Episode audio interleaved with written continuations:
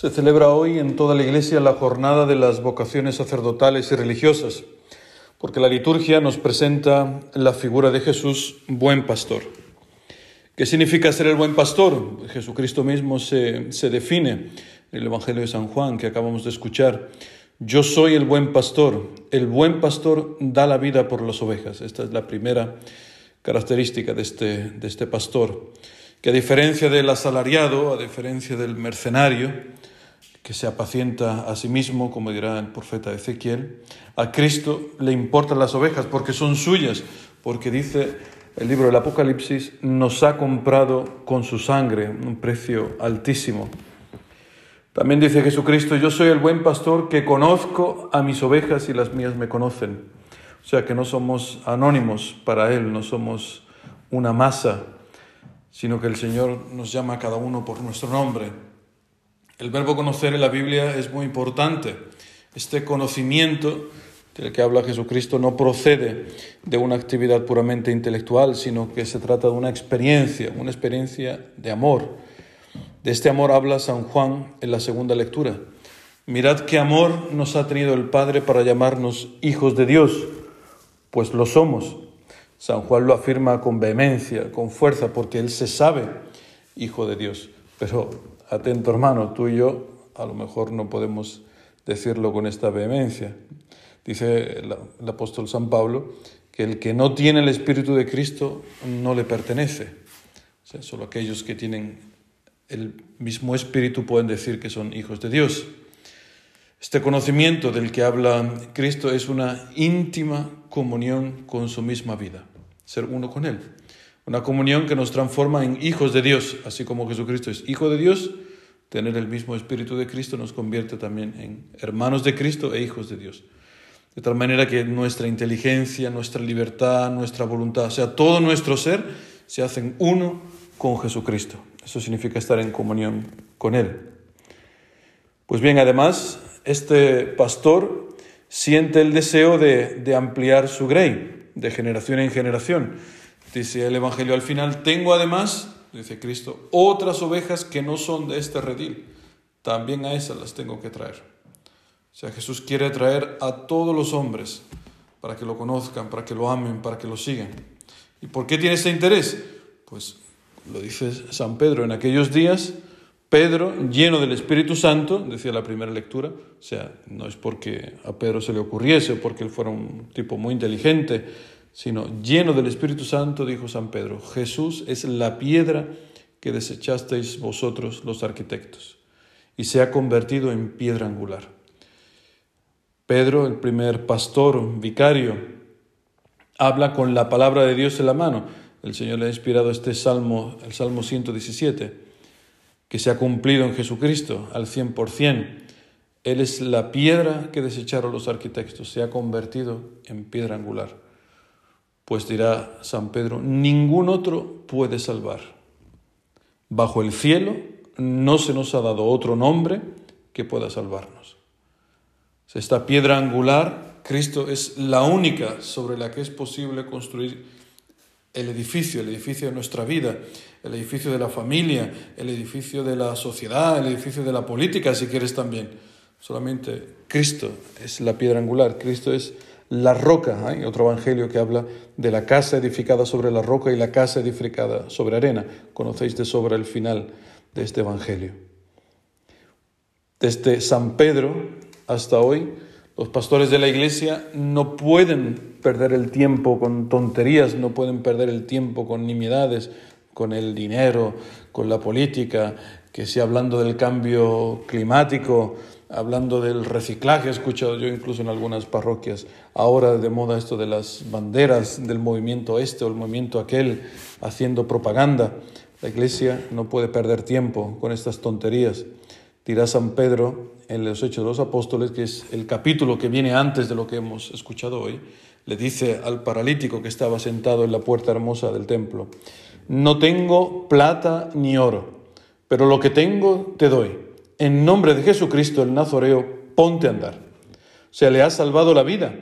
En nombre de Jesucristo, este es el poder que tiene la iglesia, salvar la vida a la gente.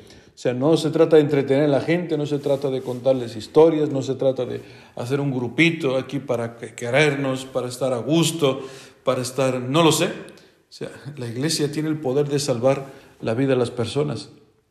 Decía el Papa San Juan Pablo II en el año 79 que Cristo en esta obra admirable, esta obra admirable es la salvación del hombre, Dice que no quiere estar solo y actuar solo, sino que quiere asociar colaboradores a los que llama con vocación particular de amor y les concede sus poderes sagrados y los envía como apóstoles al mundo para que continúen siempre y por todas partes su misión salvífica hasta el fin de los siglos.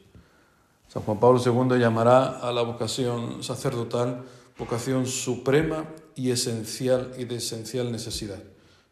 Pues hermanos, en este domingo del buen pastor pidámosle al dueño de la mies que envíe obreros a su mies. Las vocaciones son muy importantes y nacen, nacen en las familias cristianas, en las iglesias domésticas, porque es ahí donde se da la transmisión de la fe de padres a hijos, no en la, preparación a la primera comunión o en la confirmación. Eso es, eso es lo, hacemos porque es, porque es necesario, porque es importante para formar eh, grupos, con los niños, pero es en la casa donde se da la transmisión de la fe. Nosotros no somos comunistas que entregan los niños al gobierno para que los eduquen, no. Los niños vienen educados en la casa, sobre todo la transmisión de la fe.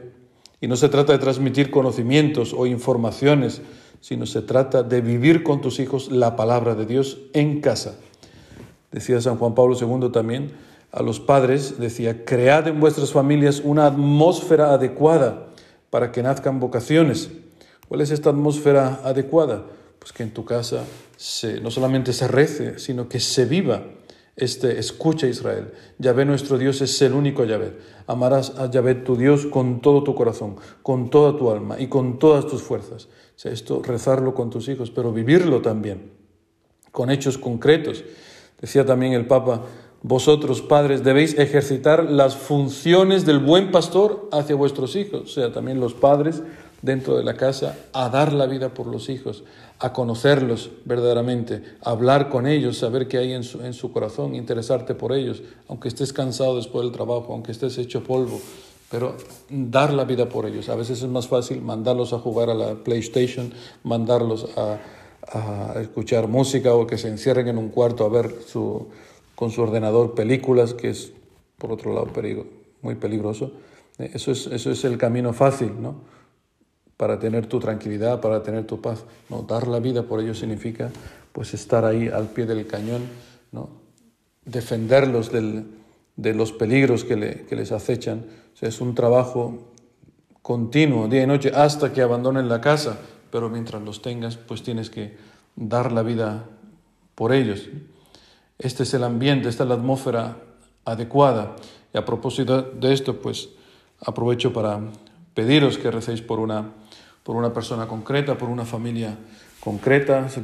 Uno de nuestros seminaristas aquí en, en Colonia, pues hace, no hace mucho, yo me he enterado hoy, pero su, su padre pues ha tenido un, eh, a punto de de tomar su coche para volver del trabajo a la, a la, casa, en el aparcamiento, ha tenido, no sé cómo se llama exactamente este, este problema, pero se le ha roto, se le ha reventado la arteria aorta.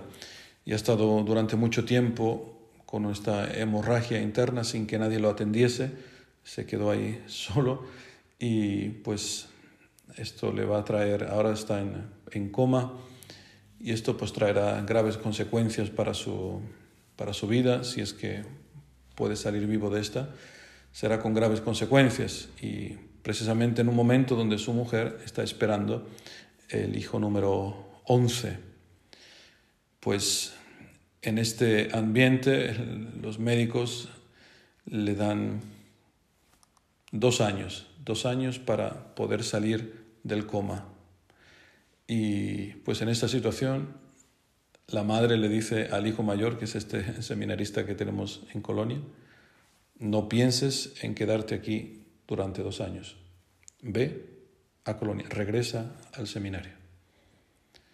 Pues hermanos, esta es la atmósfera adecuada para una vocación. Esta es la función del buen pastor hacia, hacia un hijo. Yo os pido que, que recéis por esta, por esta familia de, de Hamburgo, que recéis por todos los, por este matrimonio, por, su, por sus hijos, y que el Señor los fortalezca en esta, en esta misión de ser luz en medio del mundo. Ánimo, el Señor no es, el Señor es Padre, el Señor no es malo, el Señor no manda cosas malas, el Señor tiene un plan. El Señor no abandona ni al huérfano ni a la viuda, el Señor atiende a todos sus hijos y los ama. Que así sea.